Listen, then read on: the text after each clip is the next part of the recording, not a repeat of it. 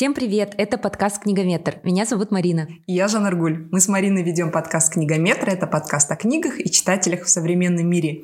И ура! Сегодня, Марина, мы наконец с тобой пишем, не глядя на экран, а глядя друг на друга. Это прям супер. Да, наверное, вам сложно это понять, но это первый выпуск после карантина и на самом деле второй после первого, который мы пишем офлайн. И я вот, знаешь, сейчас ты сидишь напротив меня, а я все время смотрю экран, как я привыкла смотреть на тебя в зуме. Да, это, мне кажется, нужно прям отбить у нас эту привычку смотреть на экран. Это точно, да. Но а мы хотим напомнить вам, что мы в первую очередь читатели, и мы делаем этот подкаст как раз-таки для вас, для читателей. Мы разговариваем о книгах, о жанрах, и и сегодня какая у нас тема? Сегодня мы будем говорить бу о страшных книгах, о наших страхах. Постараемся с Мариной разобраться, зачем вам, нам, вам читать вообще о страшилках. Для чего это нам надо? пугать себя. Да, и мы приурочили этот эпизод специально к пятнице и к Хэллоуину. А, нам хотелось бы узнать, во-первых, что для вас Хэллоуин, для вас, для наших слушателей. Празднуете ли вы его или вы считаете, что это не наш праздник? Сегодня мы будем говорить о хоррорах, об ужастиках. И я сразу предупрежу, что я не очень хорошо ориентируюсь в этой теме, ну а Жан Аргуль ну, просто спец, потому что фанатка Стивена Кинга. Да, и поэтому или нет? Я фанатка короля ужаса, но разочарую фанатов мы не посоветуем сегодня ни одной его книги. Не потому, что мы его не читали или не знаем, а потому что решили, что все знают, что «Король ужасов» — это Стивен Кинг. Любой интернет-источник выдаст вам десятку его жутких книг, экранизаций, любую информацию. И подумали, сегодня, наверное, нужно рекомендовать других авторов, которых не все знают, которые, может быть, нишевые, но они не менее жуткие. И, может быть, когда-нибудь, Марина, мы посвятим Стивену Кингу отдельный эпизод. Да, мне кажется, ты очень захочешь э, посвятить Стивену Кингу отдельный эпизод. Сколько книг Стивена Кинга у тебя дома? У меня сейчас около 15, но я читала где-то 10, потому что я сейчас собираю одну его серию книг, и пока я не собрала, я не хочу его начинать. Окей, okay, я прочитала только одну книгу Стивена Кинга. Это был институт. а, да, кстати. Даже будучи детьми, помнишь, как мы любили страшные истории, вот эти страшилки, которые друг другу рассказывали, какие-то городские легенды. Мне кажется, у каждого ребенка есть какая-нибудь городская легенда. Причем чем страшнее, тем круче. Скажи. Я в детстве на самом деле увлекалась ужастиками. Ты знаешь, вот я сейчас расскажу историю. Каждое лето а, я ездила к своим родственникам в Россию. А, в Оренбургскую область, город Гай. Там жили мои бабушка с дедушкой, мои тети и дяди. И мы постоянно кочевали по гостям. То ночевали у бабушки с дедушкой, то у тети. И ты знаешь, что определяло мой выбор, у кого ночевать? У кого была крутая библиотека.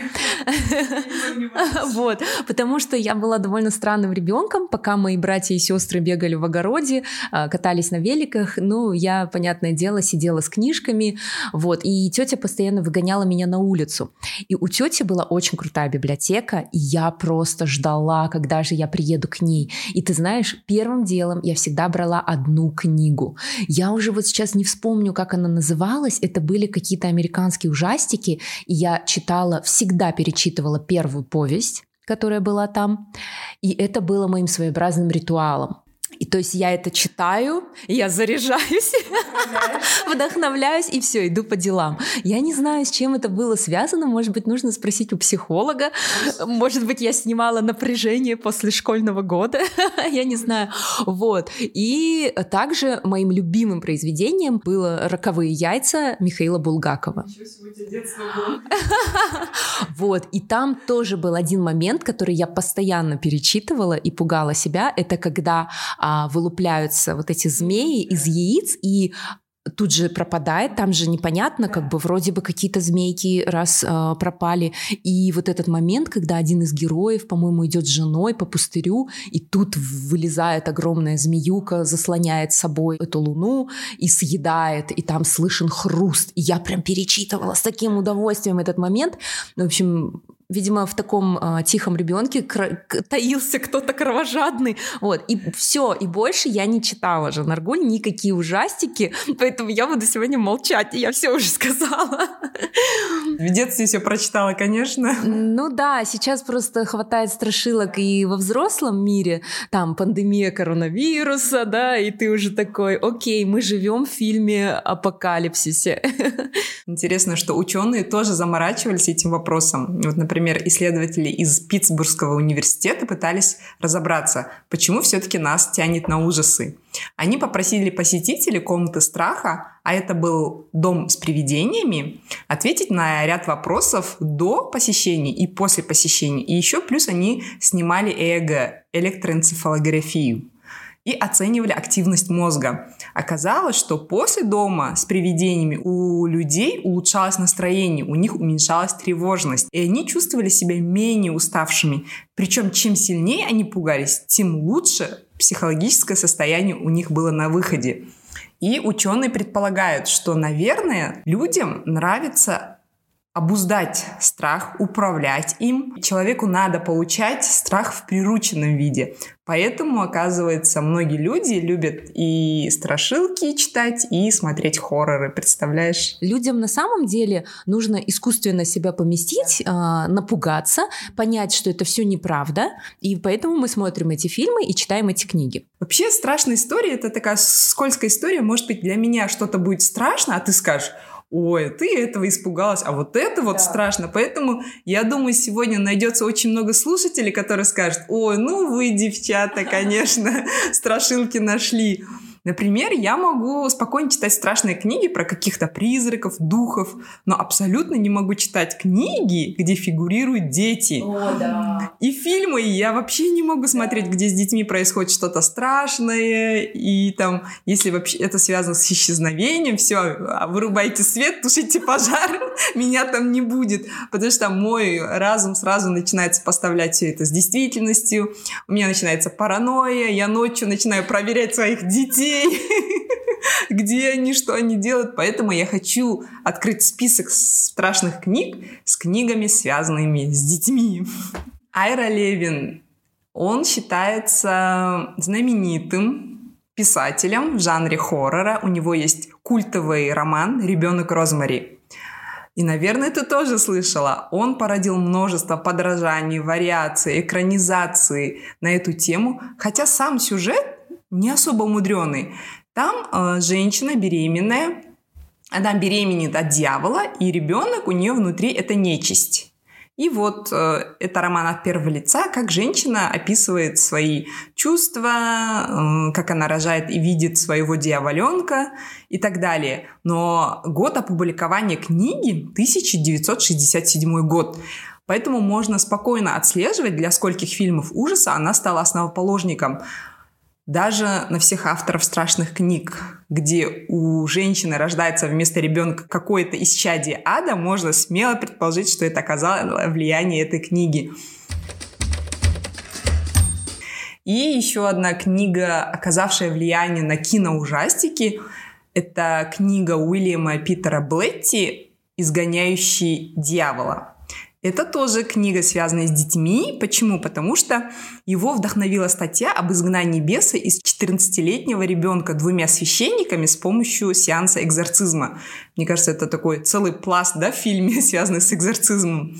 Эта книга была написана в 1971 году, но до сих пор занимает ведущее место в списке мировых бестселлеров. В книге Уильям Блетти пишет, как с 12-летней девочкой происходит что-то странное. Она начинает разговаривать чужим голосом о странных вещах, о которых она вообще не знает ничего. И после всех обследований мама девочки решает прийти к священнику за помощью, а священник убеждается, что в девочку вселился демон. Дальше я не буду рассказывать, чем все закончится. И американский фильм снятый по этой книге в 1973 году, до сих пор считается самым страшным в истории кинематографа по версии книги рекордов Гиннесса. С экранизацией связаны очень странные факты. За 224 дня съемок умерло 9 человек. Из актерской труппы. Из них двое это были задействованные актеры, представляешь? Я тебе скажу честно, и фильм, и книга действительно жуткие. И ты знаешь, я недавно прочитала такую книгу, не книгу даже, это такая малюсенькая повесть, больше в жанре магического реализма, чем хоррора, но она меня жутко напугала. Это книга Саманты Швеблин «Дистанция спасения». Дистанция спасения, оказывается, не оказывается, а в этой книге называется «Расстояние до ребенка, которое мама считает безопасным». То есть как, который ты успеешь преодолеть и спасти своего ребенка, что бы с ним ни случилось. А произведение построено в форме диалога между умирающей женщиной и странным мальчиком, который заставляет эту женщину рассказывать события последних дней во всех деталях. И ты знаешь, я сейчас тебе это говорю, хотя в комнате тепло, у меня вот реально мурашки по коже. Потому что, когда я читала, у меня показалось, что бывает же какой-то сон, где ты не можешь понять, что происходит, и ты не можешь проснуться, и тебе приходится смотреть этот сон да. и разбираться, что да. происходит. И эта женщина вспоминает о том, что она приехала в небольшой городок на период отпуска вместе с маленькой дочкой. И здесь она знакомится с соседкой, странной женщиной, которая считает, что ее сын это не ее ребенок, а какой-то другое существо. И этот мальчик вот это другое существо сейчас разговаривает с этой умирающей женщиной. А соседка ей рассказывает свою историю. И получается вот такое, знаешь, несколько вложенных друг друга истории, которая дает постоянное ощущение, что сейчас что-то произойдет. Бери свою дочку и вали отсюда. Вот эта вот тревожность, вот сейчас ты потеряешь своего ребенка.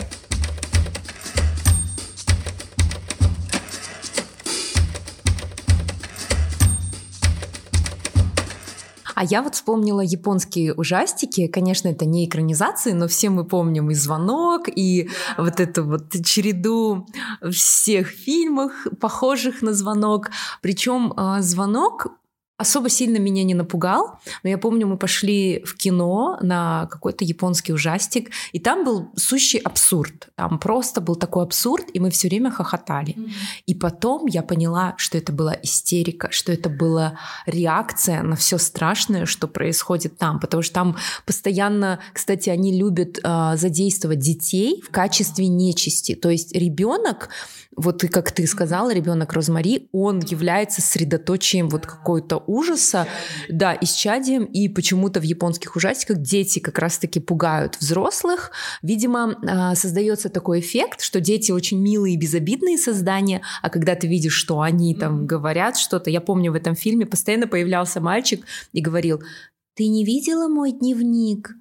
И мы потом с сестрой, вот мы сходили, и у нас был прикол на долгие годы, вот это, ты не видела мой дневник? Это значит все. Просто он появлялся нелепо хоть откуда и спрашивал те вещи. И, и мы все смеялись, смеялись, мы вышли, и я потом через время поняла, что это была истерика.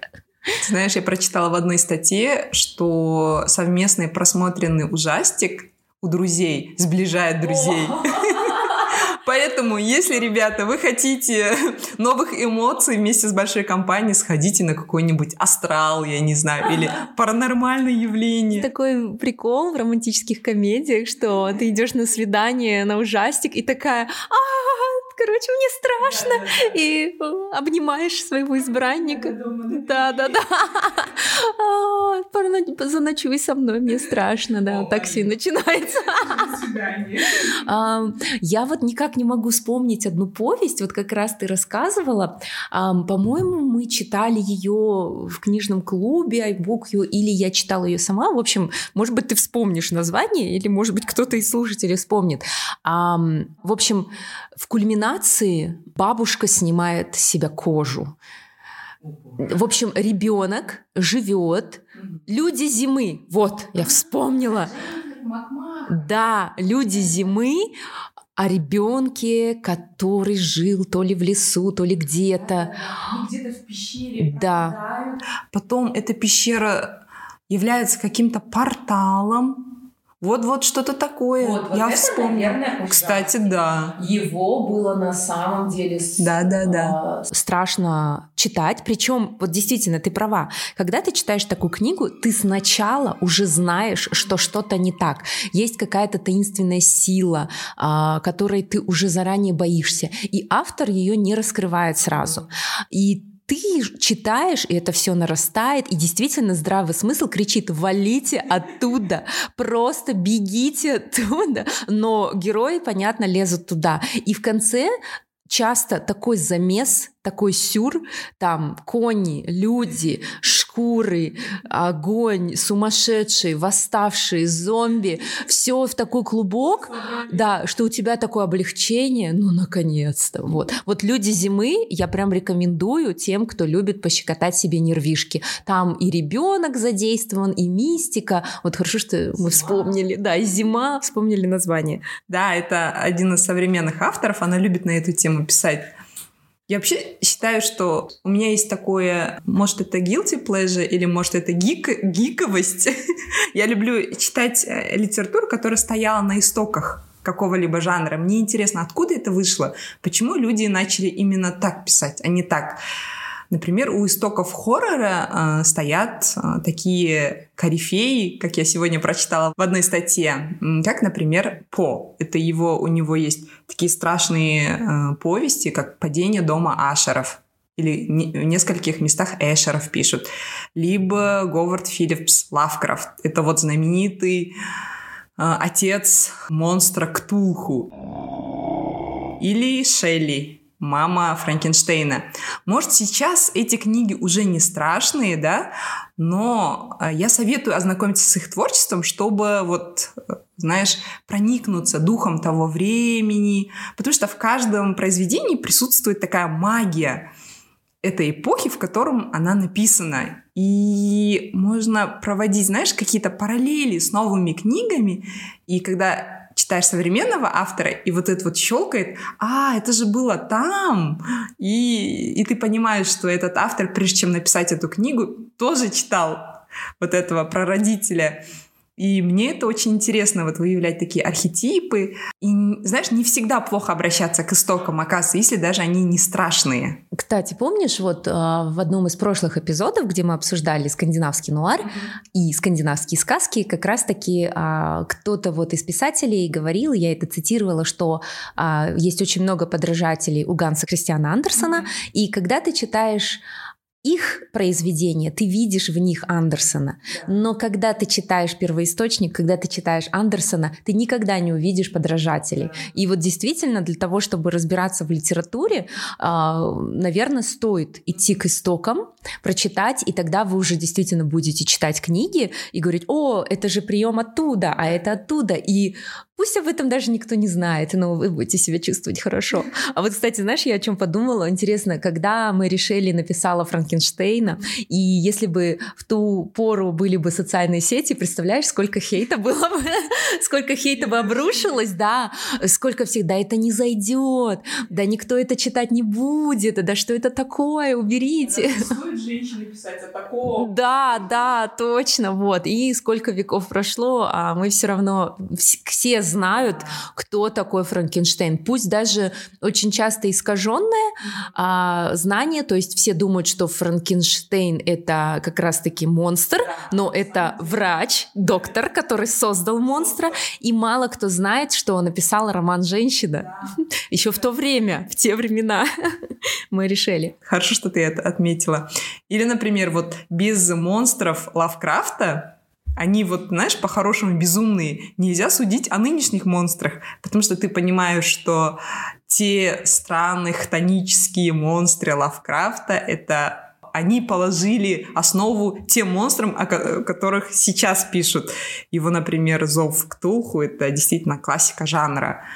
И я понимаю, что многие писатели вдохновлялись ими, и когда я прочитала цикл книг Рика Янси «Монстролог», я понимала, о, он тоже читал Лавкрафта, потому что там такая же атмосфера, это вот, знаешь, средневековье, сыро, грязно, темно, жутко. И там мальчик-сирота, 12 лет, его берет под опеку к себе монстролог. Он действительно настоящий монстролог. Он изучает монстров, ловит монстров, ставит над ними опыты, классифицирует. Кем работает твой папа? Он монстролог. Да-да-да. Не говори. И эта книга, знаешь, с другой стороны, она такая история взросления вот этого Уилла Генри, это мальчик-сирота, потому что он уже в юном возрасте сталкивается с различными чудовищами, и благодаря этим чудовищам он меняется внутри, но в конце он встретит главного монстра. Но это будет спойлер, я не буду говорить, что за главный монстр. Там четыре книги, но это действительно классные книги. И что самое странное, я его читала, когда была беременной. Марина, это странно, да? Нет, это нормально. Когда я была беременной, я смотрела фильм э, по Стивену Кингу. Э, да, да, Зеленая миля. Причем я осталась дома одна в двухэтажном доме. А муж со своей мамой они уехали, mm-hmm. их не было дома. А там дом, ну, вот где мы жили, он находится не в городе, это такой поселок. Это комбо. Я беременная, то есть я очень чувствительная сентиментальная. Я сижу на втором этаже. Во всем доме нет света. Я включаю на ноутбуке зеленую милю, а мне э, муж говорил, это такой классный фильм, посмотри, посмотри обязательно. И вот я выбрала идеальный момент. Ты не представляешь, как мне было страшно. Во дворе была собака, но я уже готова была хвататься там ножи с собой под подушку положить. Давай перейдем к нашей бомбе сегодняшнего эпизода. В общем, можно я сразу скажу, мы взяли интервью у Шамиля Идиатулина, российского писателя, автора книги «Убер», Дилогии Да, Убер. он написал продолжение «Никто не умрет». О, вот так называется продолжение. Да, почему мы выбрали именно его, я чуть-чуть объясню, потому что Шамиль Идиатулин на самом деле интересный в этом жанре, потому что он описывает нечисть из татарской мифологии, из фольклора. И мы понимаем, что татарская мифология очень схожа с нашей. И мы когда начали читать «Убыря», у меня такие параллели были. И там, знаешь, описывается албаста, вот этот убырь, это вот упырь, понимаете, да, но там называется убырь. У меня было такое жуткое состояние, а, это же страшилки из нашего детства. И мне очень интересно, что российские писатели начали обращаться вот к истокам, да, к Советскому Союзу. Например, у Алексея Иванова есть книга «Общага на крови». И там описывается общежитие про студентов, и это тоже страшно. И я читала э, книгу Дарьи Бабылевой «Вьюрки». Она описывает дачный поселок, у которого пропадают дороги на выезд. То есть люди не могут выехать из этого дачного поселка. Там дороги закольцовываются. И в этом поселке появляется нечисть, какие-то безногие дети. Это очень жуткие описания. И мне было страшно, потому что это было мне знакомо. Я знаю этот дачный поселок, я знаю эту общагу. И когда я читала Шамиля Идиатулина, я думала, я знаю этого убыря. Потому что Шамиль сам родом из Татарстана, и он обратился к своему фольклору. И очень отлично его встроил в современный, знаешь, динамичный сюжет. Книга рассказывает про современного подростка, у которого родители уезжают на похороны в поселок и приезжают оттуда странными. То есть он понимает, что это внешне его родители, но с ними что-то происходит странное. Оказывается, в его родители там селилась нечисть, вот убырь, и ему приходится спасать, во-первых, свою сестренку, во-вторых, вообще разбираться с этим первородным злом, что произошло. И он возвращается туда, в поселок, в это кладбище, и там встречает какую-то бабушку. Марина, короче, это жуть-жуть. Убыль — это монстр, э, который может завладеть телом человека, жить в нем, питаться его жизненной энергией, а потом переселяться в другого человека. И для него самым желанным лакомством является опять нерожденный ребенок, либо новорожденное дитя. И здесь опять дети, боже мой.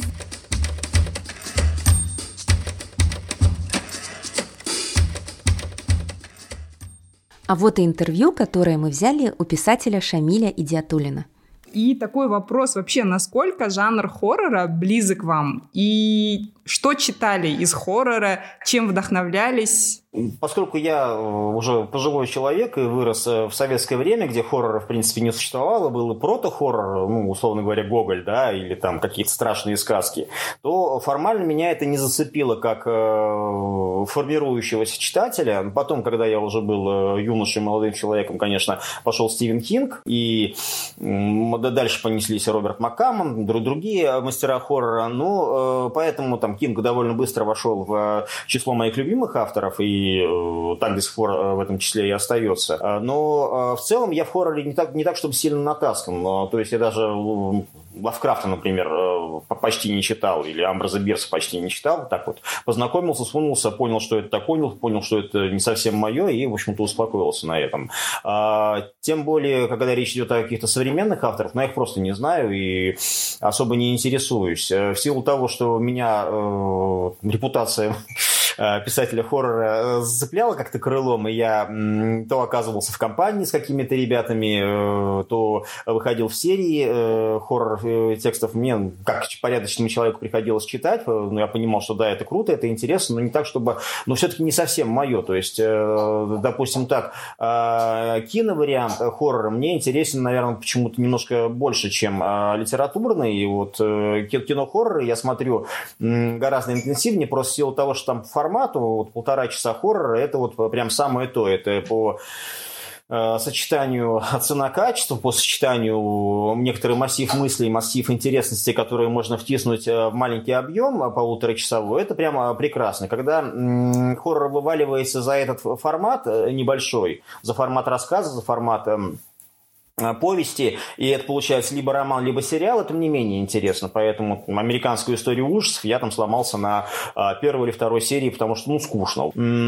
Тебя пугают один раз интенсивно, это вот страшно, да, и а, там какой-нибудь прото-хоррор, хорроровый рассказ Бизби, по-моему, автора мы, «Мы все живем очень хорошо», он дико страшный, он очень коротенький. Рассказ э, Амбраза Бирза «Случай на Савином мосту» формально не хоррор, но он тоже очень страшный, и, потому что он маленький. И как, как только это вываливается за пределы какого-то а, объема, а, уже, уже не так интересно. И а, тот же самый Стивен Кинг, который любит писать просто не гигантские, который да, довольно страшный роман у него «Оно», формально хоррор, он как раз интересен как летопись, как роман взросления, как бытописательство, как психологическая драма, как, как, как семейная драма, как летопись Америки 80-х годов, как угодно, или там 70-х, я не помню, какие годы 50-е, 80-е.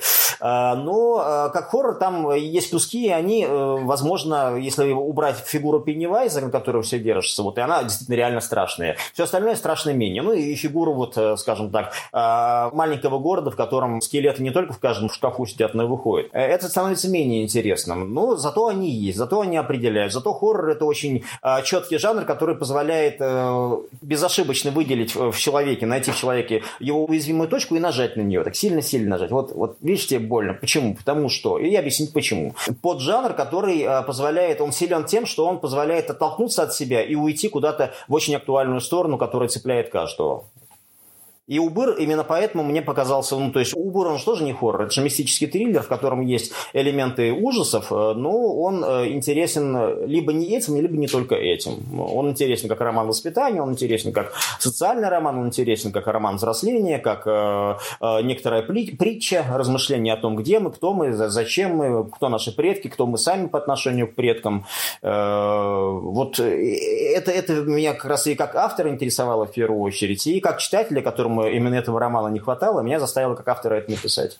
Почему именно мифология? Сейчас же детям больше интересны всякие вампиры, тот же Пеннивайз, зомби. Почему именно вы обратились к мифологии, к корням? Ну, тут два момента. Во-первых, э, потому что очевидно, что про Пеннивайза, про вампиров и прочее уже написано очень много, и написано людьми гораздо талантливее меня, им э, ну, тема типа закрыта. То есть, ну, там, написал про любовь, закрыл тему. А тут понятно, что это будет все равно дожевываться, пережевываться, и зомби, и вампиры, и потустороннее пространство, и двойники, и все на свете, но а зачем быть э, 150-м, если ты можешь быть первым или вторым? Хотя бы. Это такой как бы маркетинговый шкурный интерес, который я на самом деле совершенно ну, не ощущал, и он, он вот сейчас я его задним числом обосновываю свои, свое поведение. А так мне, а, почему я взялся за мифологию, за татарские дела, потому что э, это мне показалось очень интересным и до обидного нераскрытым. То есть это огромный массив э, такого э, золотого, платинового, нефтяного месторождения, на котором мы сидим холодной задницей, и совершенно мы его никак не используем.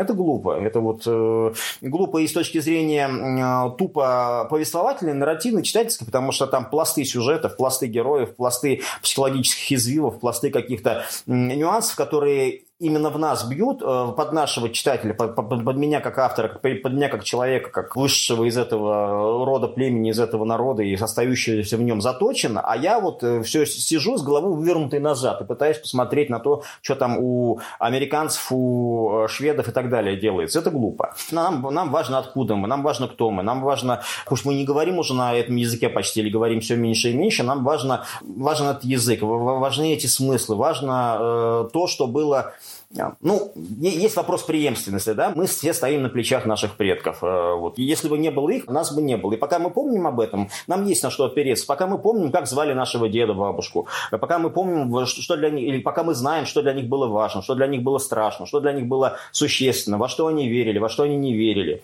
И вот все эти поколения э, вглубь, э, нам есть наверное, за что держаться. Как только мы про это забываем или просто решаем, что это не нужно в нашем современном замечательном гаджетном мире интернета, интернета, цифровой экономики и прочей фигни.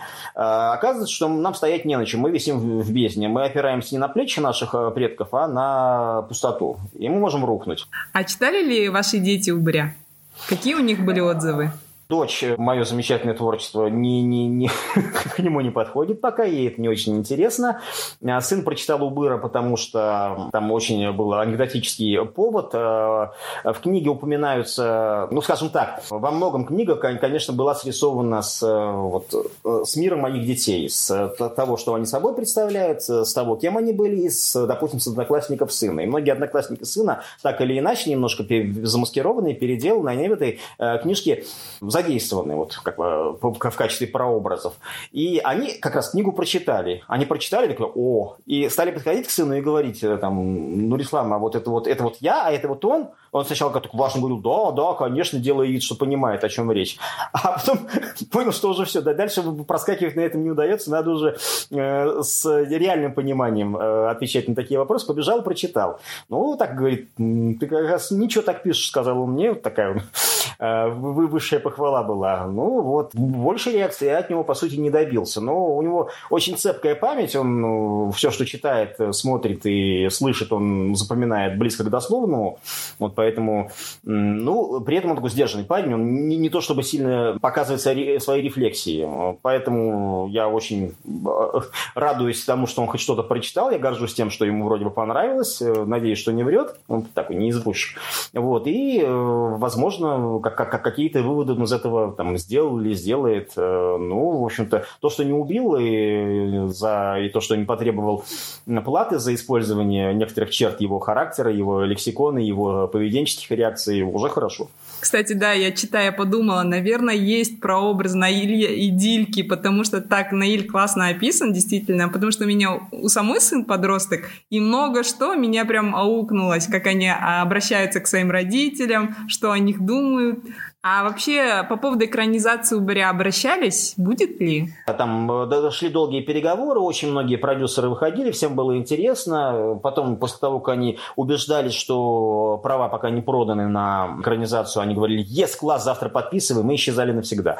Вот, так было раз пять или шесть. В прошлом году я права все-таки продал, э, то есть экранизация, ну, я, я не могу сказать, что она будет, я могу сказать, что серьезные люди вложили уже в это, в это какие-то деньги, может быть, вложат еще. Но поскольку этот год вот он у нас такой особенный, вот, и в том числе в части киношной, э, ничего гарантировать нельзя. Поэтому я, ну, просто чтобы не нервировать людей, их не спрашиваю, что там да как, но вообще говоря, есть проект э, киношный, кончится он чем-нибудь или нет, я не знаю, но он э, точно затеялся, и он точно не отменен.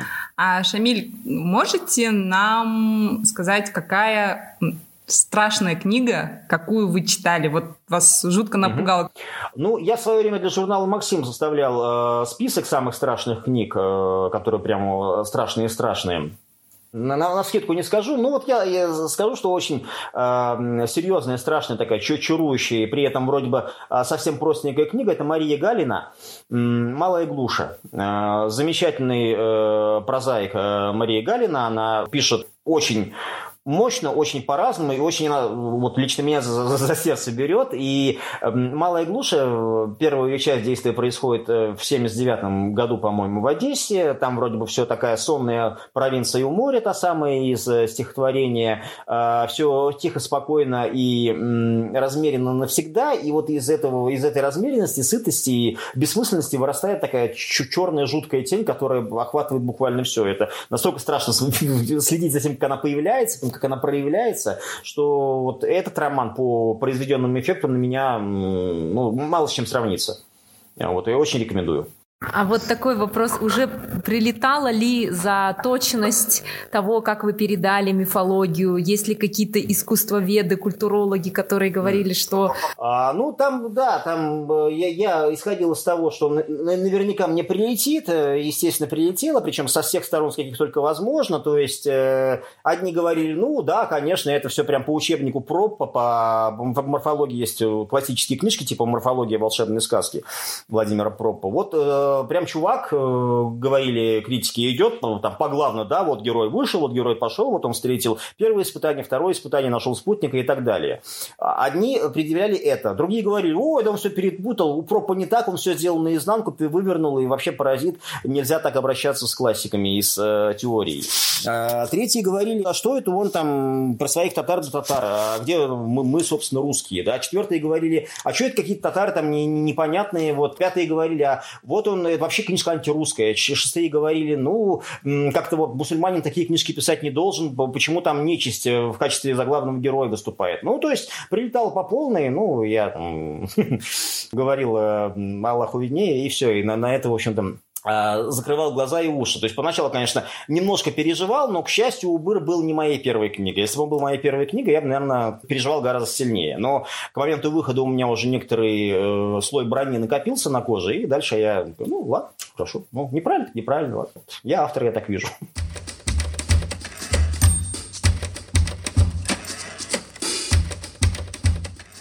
Кстати, когда я тебе рассказывала, как я смотрела «Зеленую милю», там возле дома кладбище. Представляешь, я могу уже написать что-то, как я беременная смотрю за зеленую милю в двухэтажном доме темном рядом кладбище, и тут у меня начинаются роды, и там нечисть вылазит. И казахский фольклор еще. Все, меня все ятмены, меня заклюют, меня просто, не знаю, депортируют из Казахстана. Вообще, действительно, меня легче вот напугать, оказывается, таким мифическим существом, каким-то фольклорным, чем, например, клоуном Пеннивайзом mm. или каким-нибудь зомби, вампиром. Потому что я очень давно, у меня тоже, оказывается, было страшное детство, я прочитала книгу Алексея Толстого. Это была повесть «Семья Вурдалака» называется. И после, как я его прочитала, и сейчас читаю какие-то романы про вампиров, мне не страшно, потому что я прочитала вот эту про семью Вурдалака, которая была где-то, знаешь, в поселке в каком-то страшном, и книга ну, вот, вот, из детства, из детства все страхи. страхи. Во-первых, мы читали сказки со всеми этими албасты, да, там э, со всеми страшными шайтанами. шайтанами, да, и уже на подкорке мы их боимся. То есть мне кажется, если бы тебя напугал клоун в детстве, да, да. ты бы боялась бы клоунов, так как у тебя нет этих паттернов, как mm-hmm. сейчас модно говорить, да, вот, поэтому ты не боишься, поэтому у каждого свой страх. Кто-то на самом деле очень боится клоунов. Да. Вот прям я вот видела это. Знаешь почему? Потому что Марина в детстве мы клоунов не встретили, а встретили уже во взрослом возрасте. И понимаем, что это просто размалеванный человек. В детстве я ходила в школу мимо стройки, где жили бомжи и наркоманы, поэтому What are you talking about? Какой клоун? Я клоуну сама одной левой, да, и все. Я помню, что в школе нам давали вот вечера на хуторе близ Диканки. а там такой черт описывается. Боже, мне было страшно. Или Ви, это вообще, я считаю Гоголя отцом хоррора. Да. Этот чувак знает все про этих нечистей, а. про этих чертов. Я не читала, я намеренно не читаю, не смотрю Ви, кстати, знаешь, не хочу. Я не смотрела экранизацию, потому что то впечатление, которое в детстве я получила от Ви, никакой хоррор мне не заменит уже. Я уже боюсь от одного названия. Поэтому я думаю, вообще рецепт хорошей хоррор-книги — это нужно вкладывать свои страхи и фобии. То, что мы в детстве, может быть, боялись. Может, Стивен Кинг боялся клоуна? Может, из-за этого Пеннивайз такой жуткий? Шамиль? О, мы забыли спросить об этом. А вот, Марина, если ты написала хоррор-книгу, о чем бы она? Ну, я же тебе только что рассказала, как э, у беременной женщины возле кладбища рождается. Да, нет, я бы, скорее всего, связала бы тоже с казахским фольклором, потому что это такая богатая тема, и я удивляюсь, почему никто до сих пор это не задействовал. У нас настолько богатый фольклор, вот можно на основе всех наших сказок, преданий, да, действительно написать какую-то интересную, захватывающую там повесть. Причем можно написать и триллер, и детектив, да. И вот я просто... Мне так обидно, что вот все это наследие, оно, понимаешь, оно у нас неприкасаемое. Нельзя трогать его, нельзя переиначивать. Вот есть сказки, которые они есть классика, все, мы его не трогаем, иначе мы все обидимся. Ты знаешь, я вот сейчас вспоминаю, у меня папа, в буйной своей молодости очень увлекался охотой. Они выезжали все своей компашкой очень далеко, где-то там ночевали э, в каких-то заброшенных поселках, и он такие жуткие вещи рассказывал. Я такая сейчас вспоминаю и думаю, боже мой, это же готовая антология ужасов поселков, Марина. Это вот помнишь заброшенные какие-то мазары? Я помню, да. Там днем даже страшно, днем да. страшно. Да. И... Эти выбитые окна, О. эти заброшенные посреди почти пустыни. Тем более Казахстан, э, основная часть это степь. И реально, когда ты проезжаешь на поезде, э, вот в Актюбинск постоянно ездила, из Алматы в Актюбинск, и э, готовы? Да? Снимай, готовы, я да. Не хочу. Возвращаясь к Шамилю Идиатулину, я недавно прочитала его книгу «Последнее время». Вот она совсем свеженькая, недавно вышла на прошлой неделе в Литресе, а бумажном, мне кажется, она еще не дошла до нас. И ты знаешь, он опять возвращается к мифологии.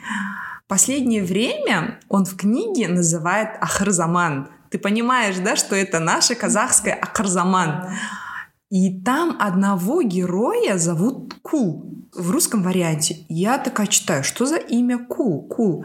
И в середине до меня доходит, этот мальчик, он пришел с завоевателями, и когда отбросили вот эту волну завоевания местный народ, он остался у них жить.